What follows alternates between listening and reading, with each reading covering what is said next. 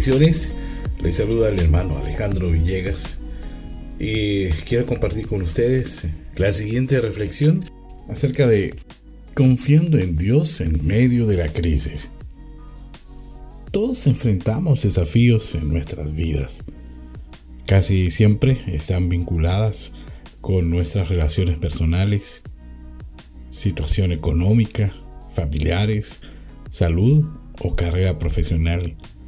En ocasiones se nos dificulta comprender por qué esas pruebas han ocurrido.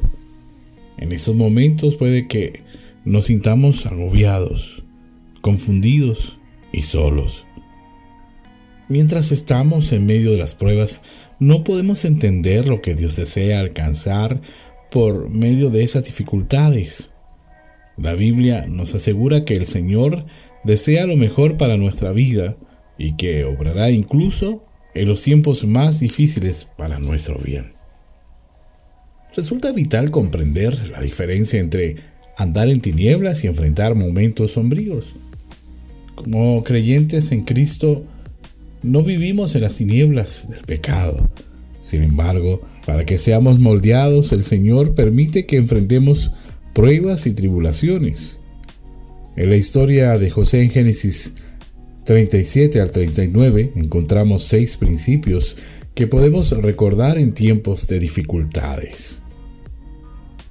El primero de ellos, Dios está con nosotros en los momentos difíciles. Ese es el cimiento para poder enfrentar las pruebas. Guiados por sus celos, los hermanos de José tramaron asesinarlo, pero el Señor tocó el corazón de Rubén y Judá. La Biblia afirma que Dios estaba con José en todo momento, desde el instante en el que fue vendido como esclavo, hasta su encarcelamiento. El Señor le prosperó y le dio gracia delante de Faraón. En Hebreos capítulo 13, versículo 5, Dios declara, No te desampararé ni te dejaré. No existe un lugar tan lejano ni una dificultad demasiado grande para que estemos fuera del alcance de nuestro Padre Celestial. Segundo principio. Dios permite los tiempos difíciles por una razón. Sin importar cuán difícil parezca la prueba, si somos un seguidor de Jesucristo, Dios tiene una buena razón para permitir esa dificultad en nuestras vidas. José tenía 17 años cuando fue vendido como esclavo y no fue hasta tener 30 años que llegó a ser gobernador de Egipto. Así que durante 13 años tuvo que enfrentar la adversidad. En ocasiones cuando sufrimos agravios, desviamos nuestra atención de Dios para enfocarnos en la situación que enfrentamos o en las personas que nos han maltratado. El Señor tenía un propósito con cada paso que dio José en su rocoso recorrido. En los planes de Dios, José no solo salvaría a su familia, sino también a todo Egipto durante los siete años de hambruna. Por eso José le dice a sus hermanos, Vosotros pensasteis mal contra mí, mas Dios lo encaminó a bien para hacer lo que vemos hoy, para mantener en vida a mucho pueblo. Génesis capítulo 50, versículo 20. La dirección soberana de Dios en la vida de José ilustra la verdad que nos enseña Romanos 8:28. Y sabemos que a los que aman a Dios, todas las cosas les ayudan a bien esto es a los que conforme a su propósito son llamados. La oscuridad durará cuanto sea necesario para que Dios cumpla su propósito. Todos nos impacientamos en momentos de dolor, pero si pudiéramos ver el futuro en medio de la oscuridad, le agradeceríamos al Señor, pues comprenderíamos el propósito de sus pruebas. Fue en medio de lo que José padeció en casa de Potifar y en la prisión cómo aprendió el lenguaje egipcio y sus costumbres, y además adquirió habilidades administrativas, aprendió a vivir bajo autoridad y supo cómo supervisar a otros. Dios lo preparó para que llegara a tener un lugar maravilloso de servicio como segundo al mando después de Faraón. Lo que el Señor nunca hizo fue mostrarle su plan, ni el tiempo en el que ocurriría. Así que, aunque quisiéramos acortar las pruebas, tenemos que reconocer que son las dificultades las que nos moldean. No batallemos contra Dios.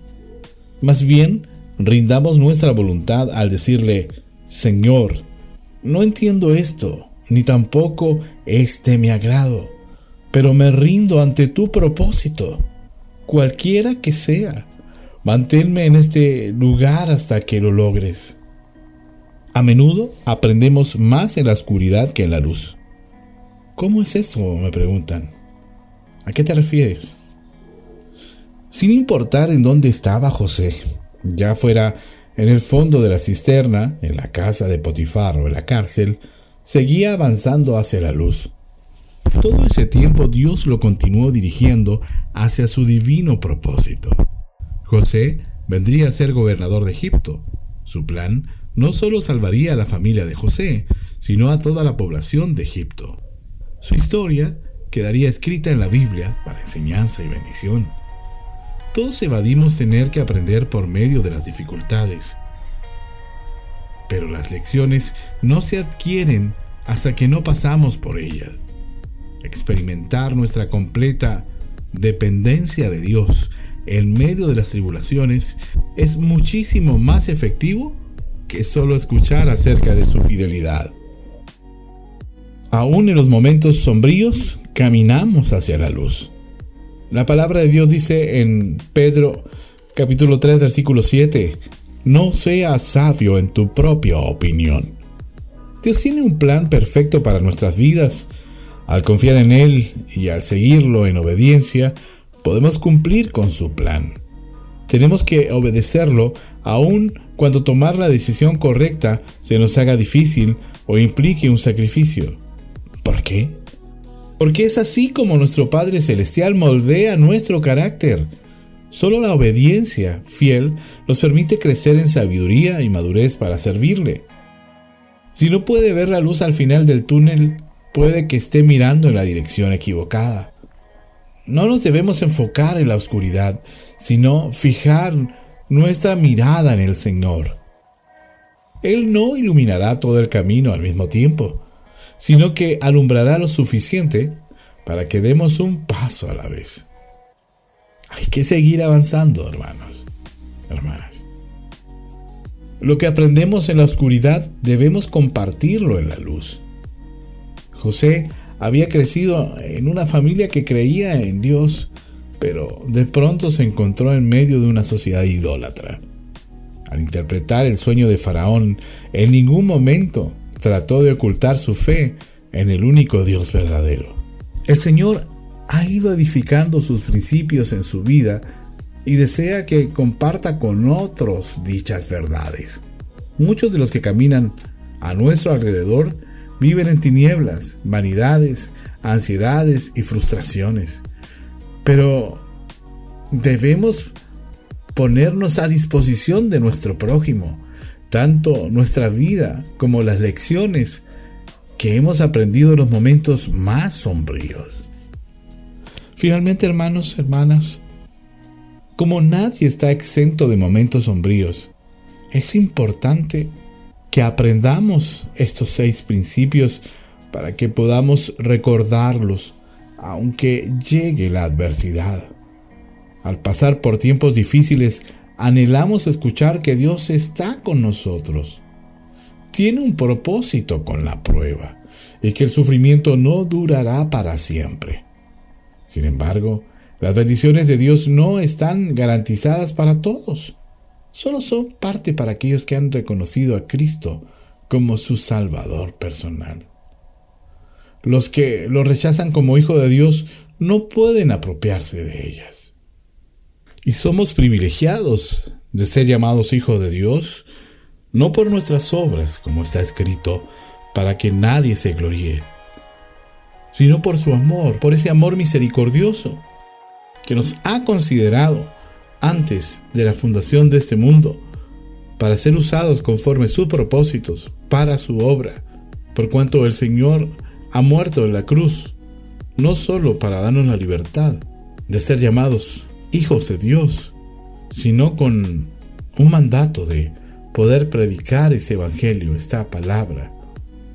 Y así como mencionaba, que no debemos mirar atrás, sino hacia la luz, una vez siendo impactados por el poder de su salvación y habiendo reconocido que Él es nuestro Padre, que somos sus hijos, debemos tener ese conocimiento práctico en nuestras vidas. Que todo lo que vivamos, lo que estamos enfrentando, siempre traerán en nuestras vidas fruto como hijos. Y debemos dar de gracia por lo que por gracia o de lo que por gracia hemos recibido. Es un camino difícil para algunos. No es fácil. Pero cuando aprendemos a dar gracias a Dios, aun cuando no está la respuesta de Dios, en todo este tiempo de desierto, de silencio, Dios sigue siendo Dios soberano sobre nuestras vidas, no solo en el momento de la respuesta, porque ha habido todo un proceso que ha estado oculto como una semilla que ha estado germinando durante el tiempo que es necesario que así sea para que pueda desarrollarse con toda plenitud y poder aparecer en medio de la tierra y brotar y con el tiempo llevar mucho fruto. Porque no solo se acaba ese proceso en el momento de nacer espiritualmente, sino en este proceso, en este desarrollo, en este caminar que el Señor ha establecido para cada uno de nosotros, llega un momento en que llevaremos fruto, un testimonio en nuestra vida acerca de este nacimiento de nuevo, del cual tenemos que compartir. Muchas gracias hermanos y hermanas por este tiempo. Que la gracia y la misericordia de Dios sean siempre sobre sus vidas.